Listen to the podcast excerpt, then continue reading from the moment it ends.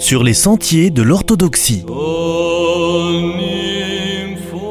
Une émission présentée par le père Pascal Scordino.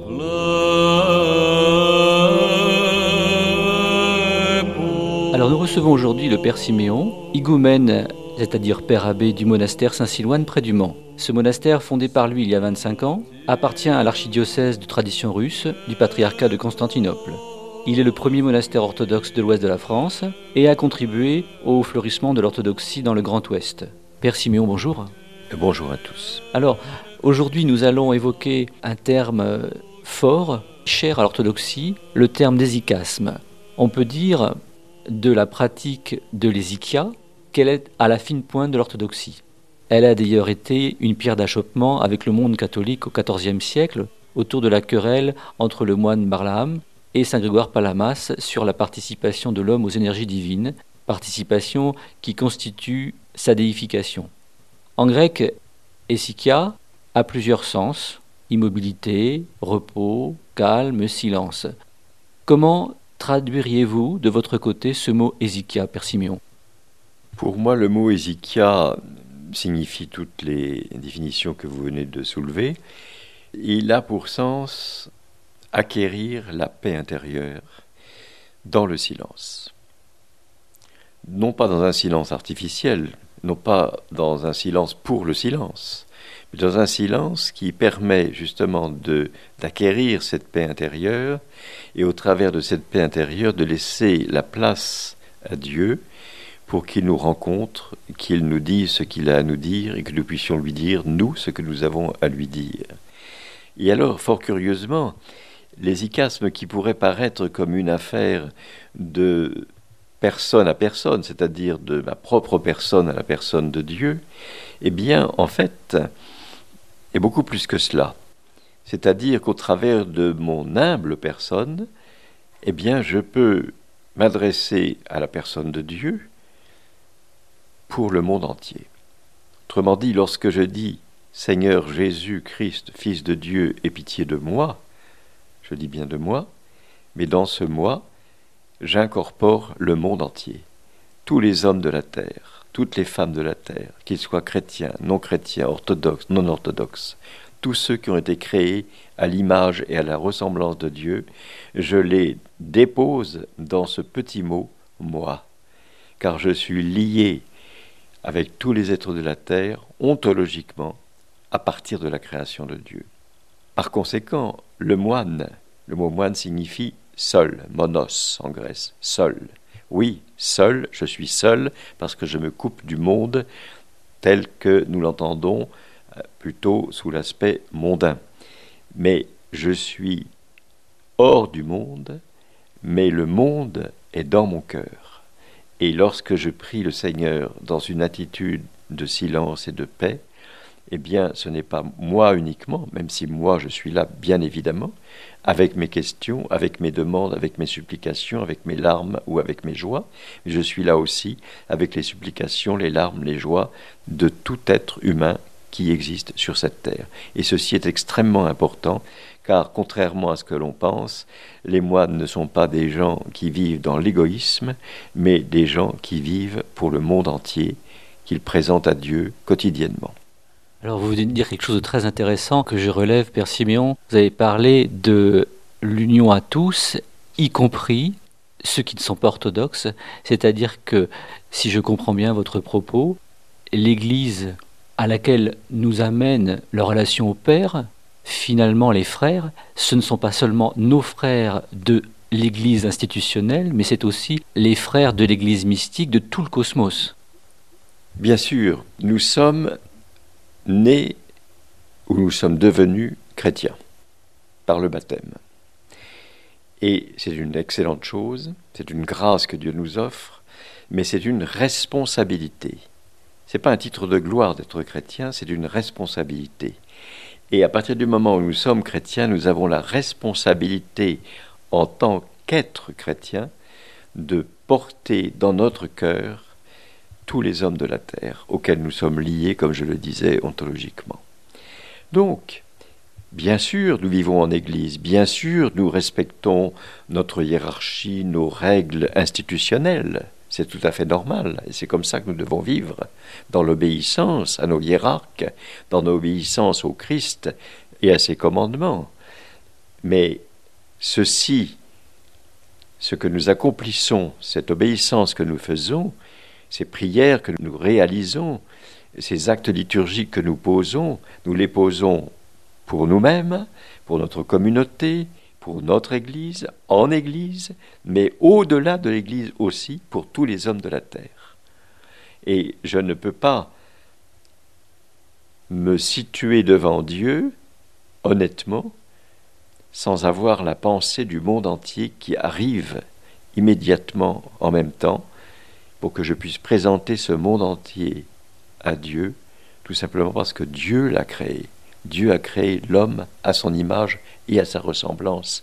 Et le christianisme, qui est une merveille dans le monde, doit nous rendre responsables de l'humanité entière.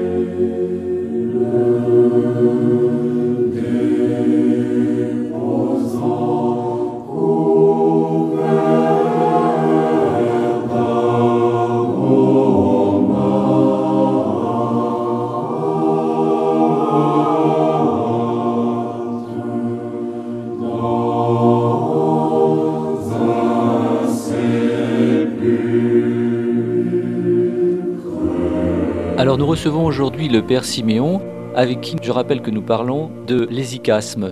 Père Siméon, vous venez d'évoquer cette jubilation que le moine, que l'hésicastes éprouvent, que tout chrétien en fait éprouve dans cette découverte de l'unité en quelque sorte à travers la découverte des frères, que toutes les créatures du cosmos sont ses frères, en ayant découvert qu'elles étaient toutes du même Père.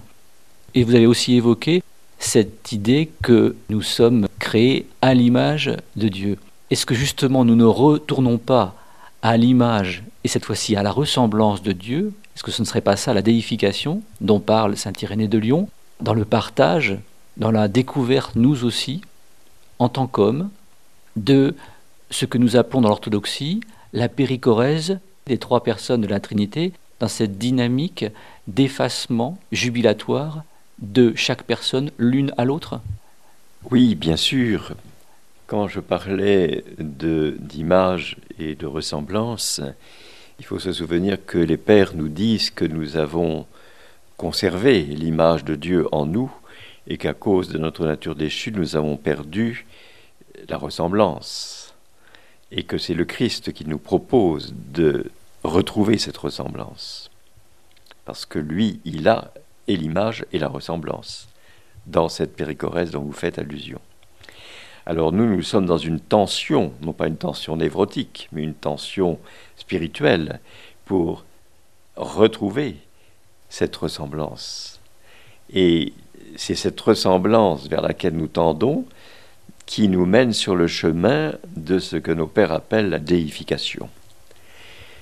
cette ressemblance, elle va passer par tout un travail spirituel, ascétique, qui fait évidemment allusion à la prière, mais qui fait aussi allusion à la vie communautaire, qui n'est pas toujours facile, qui fait allusion à la cesse du quotidien, au lever de nuit, à la prière longue, au jeûne et aux différents moyens ascétiques qui se proposent à nous. Tous ces moyens-là sont à notre disposition pour que nous nous rapprochions de la beauté de Dieu et que nous nous rapprochions dans cette ressemblance perdue de la ressemblance finale qui est déification, c'est-à-dire union à Dieu, non pas en nous substituant à Dieu, ce qui serait une erreur dramatique, mais en nous rapprochant et en ayant le bénéfice de cette image et de cette ressemblance qui nous attendent pour l'éternité. Est-ce que cette déification, cette beauté de Dieu n'est pas finalement cette perception de l'unité? Oui, c'est une perception de l'unité parce que euh, d'abord nous sommes appelés à retrouver notre propre unité nous-mêmes au travers justement de cette quête de la ressemblance avec Dieu. Nous avons à chercher l'unité avec nos frères avec lesquels nous vivons, dans une communauté monastique par exemple. Nous avons à rechercher l'unité avec ceux qui nous entourent dans le monde, de manière assez proche, et l'unité avec ceux qui sont dans le monde et que nous ne connaissons pas, et que nous ne connaîtrons pas du tout sur cette terre, mais que nous connaîtrons ultérieurement dans l'éternité, nous devons chercher cette unité en cherchant de par nous-mêmes notre propre unité à Dieu, notre propre ressemblance à Dieu. Donc il y a, il y a ce lien qui est très fort, qui fait que on n'est jamais seul. Saint Guillaume de Saint-Thierry, enfin il n'est pas canonisé, Guillaume de Saint-Thierry, qui était un contemporain de Saint Bernard, disait On n'est jamais moins seul que lorsque l'on est seul. C'est une phrase un peu ambiguë, mais qui veut bien dire ce que ça veut dire, c'est-à-dire que lorsque l'on a l'impression que l'on est seul, à ce moment-là, on n'est pas seul, on est avec Dieu et on est avec l'humanité entière devant Dieu. Merci beaucoup, Père Simeon. Merci à tous.